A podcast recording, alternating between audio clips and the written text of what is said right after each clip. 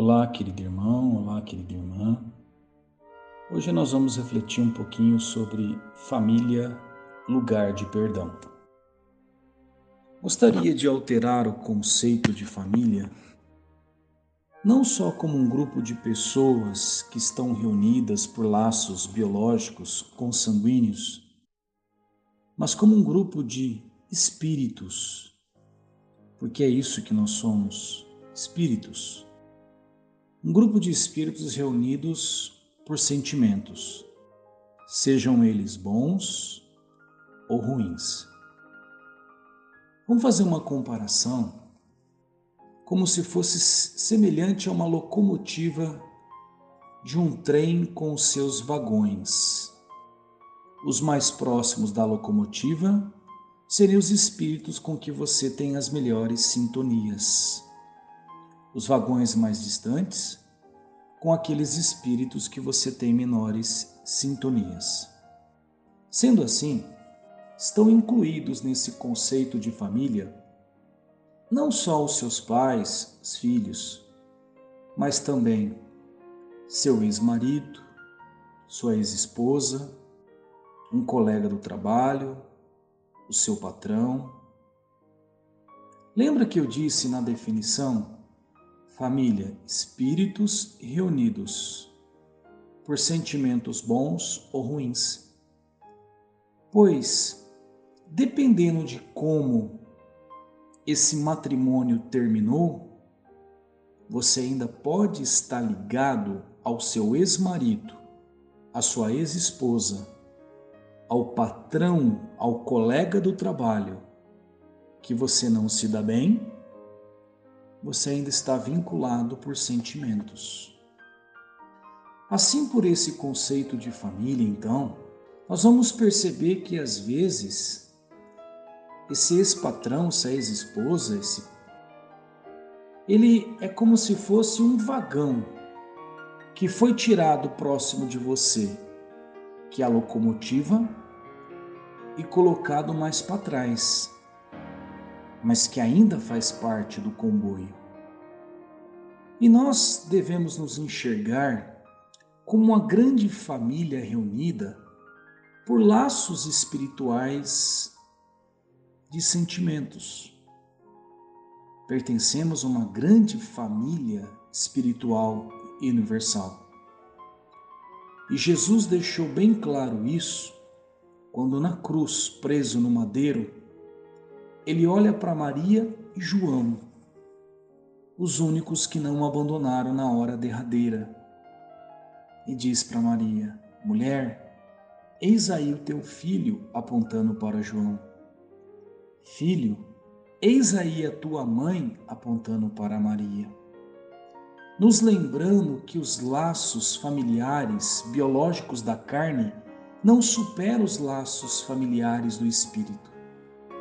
Pertencemos a uma grande família espiritual.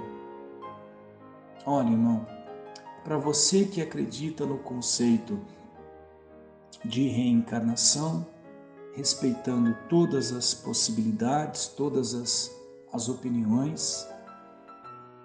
Imagina então, enquanto em outras vidas, quantos pais, mães e filhos nós já tivemos.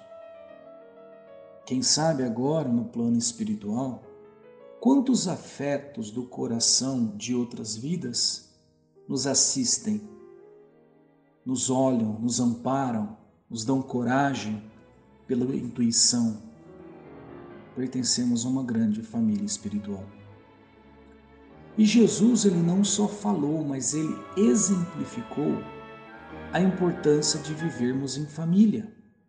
De que maneira ele exemplificou? Nascendo em uma família nos moldes terrestres. Porque, gente, Jesus poderia ter se materializado adulto saído do deserto, sem ninguém saber da onde ele veio, quem era aquele homem e fazer tudo o que ele fez. Mas ele escolheu nascer numa família, ter um pai e uma mãe da matéria para exemplificar a importância de vivermos em família. Fazendo uma comparação, nós podemos dizer que a família é o nosso pilão da alma. Pilão. Aquela estrutura de madeira muito usada em sítio, fazenda, um vaso de madeira, onde se colocava os grãos duros, geralmente o milho seco, e com um pedaço de pau de um porrete se batia incessantemente naquele grão para buscar o refinamento dele. O que daria para ser feito com um grão duro, seco de milho? Praticamente nada. Não se faz um bolo, não se faz uma polenta, não se faz uma bolacha. Até para você dar aquele grão para um porco comer, ele precisa ser triturado pelos dentes do porco para liberar a melhor essência, para nutrir aquele animal. Se uma galinha come esse grão de milho, ela, ele precisa passar pela corrosão do trato digestório desse animal para liberar a sua melhor essência para nutrir o corpo desse animal. Assim é a família. É na família que nós teremos as melhores oportunidades do refinamento, muitas vezes com o uso da força da insistência das dificuldades. É lá que nós vamos refinar o grão duro que somos nós. E após o refinamento que o pilão permite, eu transformei o milho duro no fubá, a sua melhor essência. E com esse fubá, eu já consigo bolo, eu já consigo a polenta, eu já consigo a rosquinha. É na família que nós teremos as melhores oportunidades. E é tão verdade que nós vivemos em sociedade praticamente a vida inteira em família primeiro com os nossos pais, irmãos, depois com alguém que você elegeu para a caminhada, uma nova história. Depois vem os filhos. E quando você acha que os filhos estão criados, cumpriu sua missão, olha lá, vem a nora, o genro e todos os familiares deles, nos colocando dentro de novas famílias. É na família que nós vamos encontrar familiares queridos e almas que nos são lições vivas de paciência, compreensão e renúncia. O filho rebelde, dando a possibilidade do refinamento da paciência. O esposo rude, a esposa insensível, dando oportunidade do refinamento do perdão e a ingratidão dos parentes que você tanto auxilia, nunca obrigado teve uma consideração, dando oportunidade do refinamento de um dos mais difíceis sentimentos para nós: amar, servir sem esperar recompensa. A família é o pilão da alma, é onde nós temos as melhores oportunidades para evoluir espiritualmente.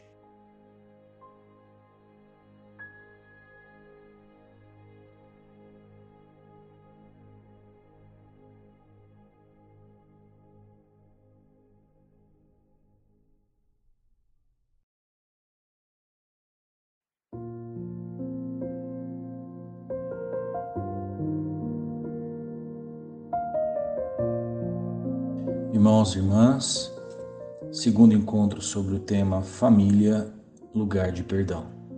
Às vezes nós temos a sensação que nós nascemos em famílias erradas, que Deus se equivocou ao juntar pessoas tão difíceis, relacionamentos entre marido e mulher, pais e filhos e outros parentes. Só que nós vimos que a família é o melhor lugar que nos dá a oportunidade para lapidar o grão duro que somos nós, buscando o nosso refinamento, a nossa evolução espiritual. Os espíritos que convivem contigo no ambiente doméstico são teus instrumentos imediatos de aperfeiçoamento. Dentro de casa, não nos coloquemos em condição de vítima, porque os nossos familiares são os que nos conhecem mais de perto.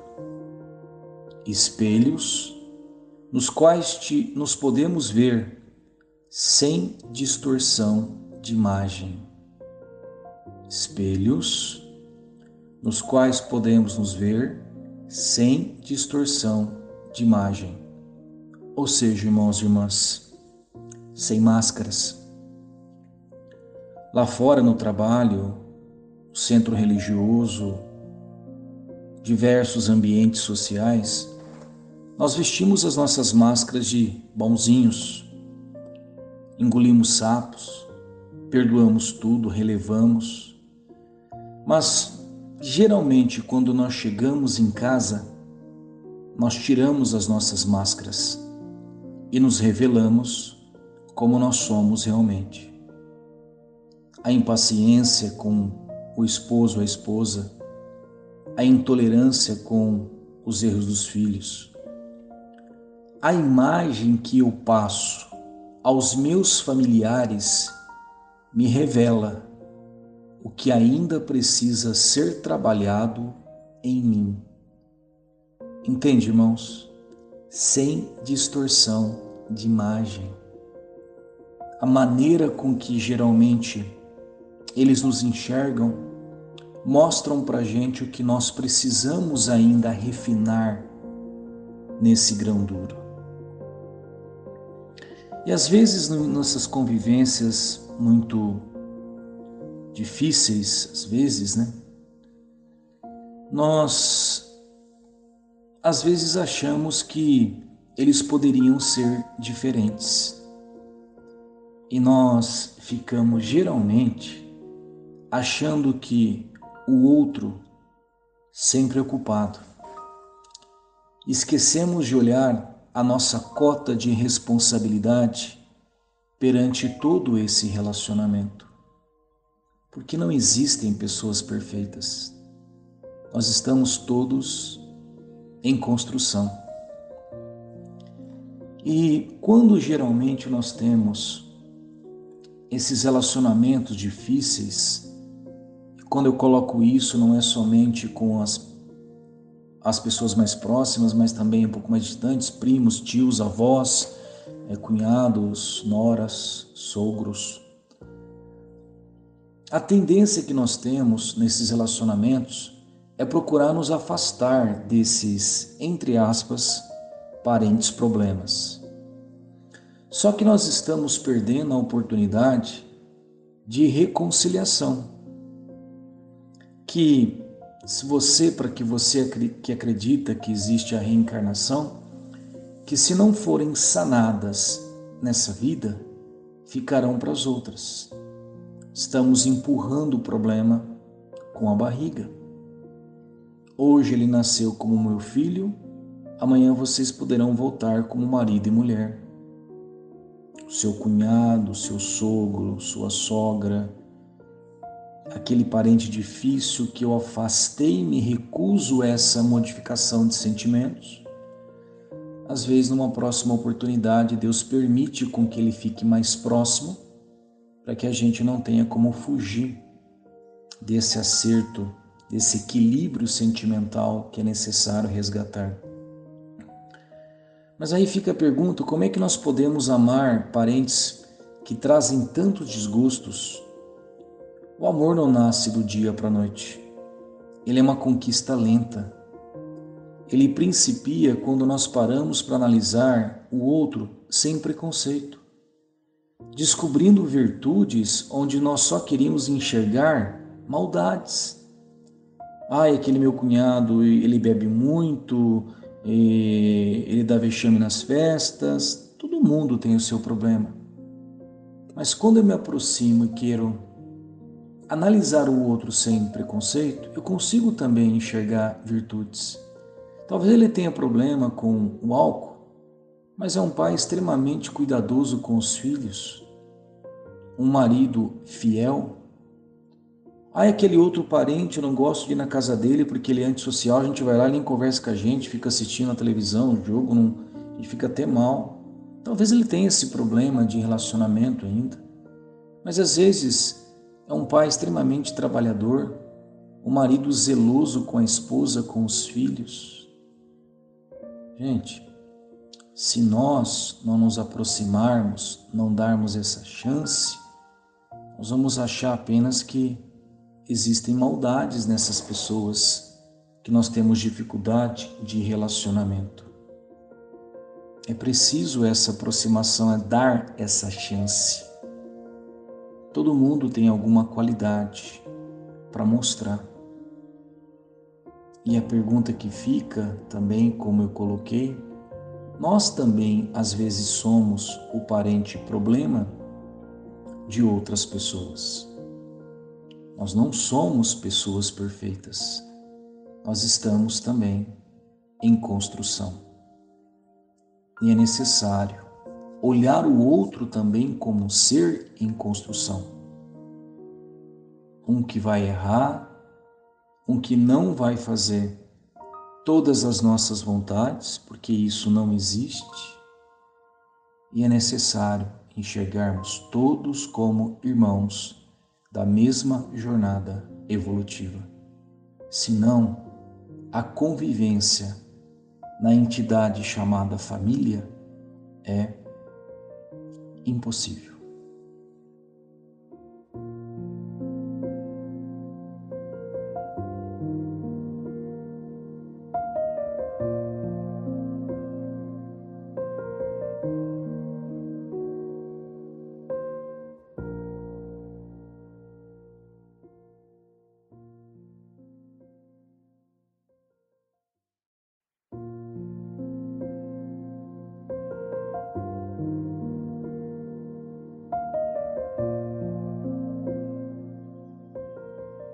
Queridos irmãos, queridas irmãs, nosso encontro sobre o tema família, nosso último encontro, nossa última reflexão sobre esse tema. É certo que a família é onde nós vamos encontrar as melhores oportunidades para nossa evolução espiritual. E cada um de nós somos pessoas, espíritos completamente diferentes intelectualmente, moralmente e espiritualmente. E só você, meu irmão, minha irmã, sabe quais foram as lições que foram apresentadas para você e que estão sendo apresentadas para você nessa entidade chamada família. E que é impossível essa convivência em família sem o exercício do perdão. Somente essa vida que você está tendo agora, com os seus familiares, só você pode avaliar muitas vezes as feridas que são criadas nessa convivência. Feridas que machucam, que até às vezes hoje ainda sangram por situações que você viveu com seus pais, seus avós, seus tios, seus irmãos, marido, mulher, filhos, não importa. E às vezes ainda existem algumas coisas ainda que ainda são muito doloridas. E quando às vezes nós somos machucados e não temos a oportunidade, não estamos prontos para buscar sanar, cicatrizar essa ferida, ela fica ainda trazendo a vida inteira dores. Muitas vezes, quando você é machucado, um desejo de buscar reparação, um desejo de que ver que o outro sofra, um desejo de vingança, né? Fazendo que ele passe ou que ela passe por aquilo que fez você passar. Mas na verdade, quando nós decidimos guardar esse sentimento, de vingança, querer dar o troco, talvez a palavra correta seria mágoa. Isso vai corroendo a gente por dentro. Decidi ainda ficar relembrando, não dar acesso ao esquecimento, ao perdão, é como se a gente decidisse segurar uma abelha nas mãos. A única pessoa que está sendo ferroada sou eu. Às vezes, aquela pessoa que cometeu aquela situação, que te maltratou, que te feriu, às vezes ela nem tenha consciência de como ela fez mal para você. Tocou a vida dela, foi para frente. E nós teimamos ainda em segurar essa abelha. O único que está sendo machucado, ferroado, sou eu. Ou às vezes situações que levaram a esses acontecimentos, difícil avaliar quais são as causas que levaram essas pessoas a cometer esses essas situações que te machucaram tanto. Às vezes elas foram também machucadas por outros. Às vezes elas não conheciam o que nós conhecemos.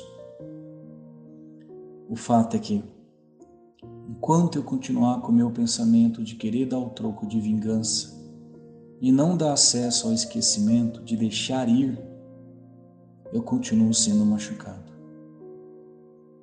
Decidir perdoar é abrir a mão para que a abelha possa voar.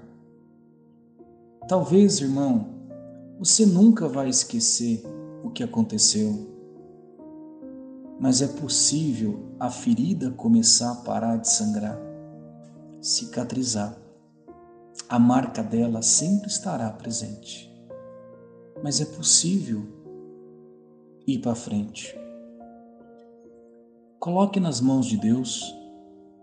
Se esse irmão, se essa irmã necessitar realmente de um reajuste, de um aprendizado por aquilo que ele continua equivocado, coloque nas mãos de Deus que Ele sabe como fazer cada um dos seus filhos aprenda a lição. Nós não precisamos sujar as nossas mãos de sangue para fazer com que o outro aprenda ou reflita a lição que ele necessita aprender. Esqueça, põe nas mãos de Deus.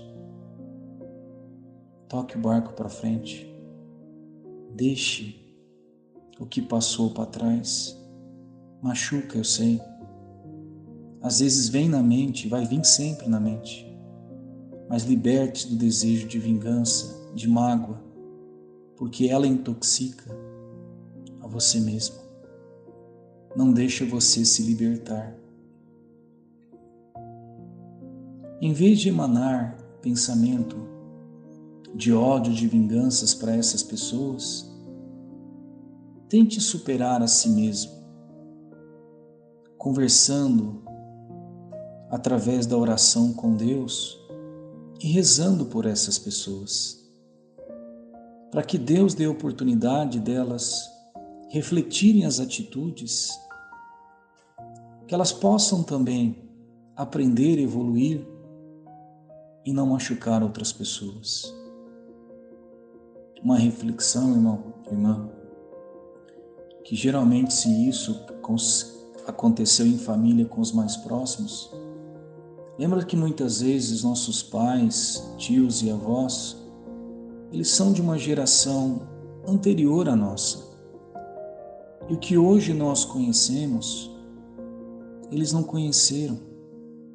Às vezes a educação que eles receberam é uma educação que não colocou limites ou não colocou reflexão na postura dessas pessoas perante o próximo.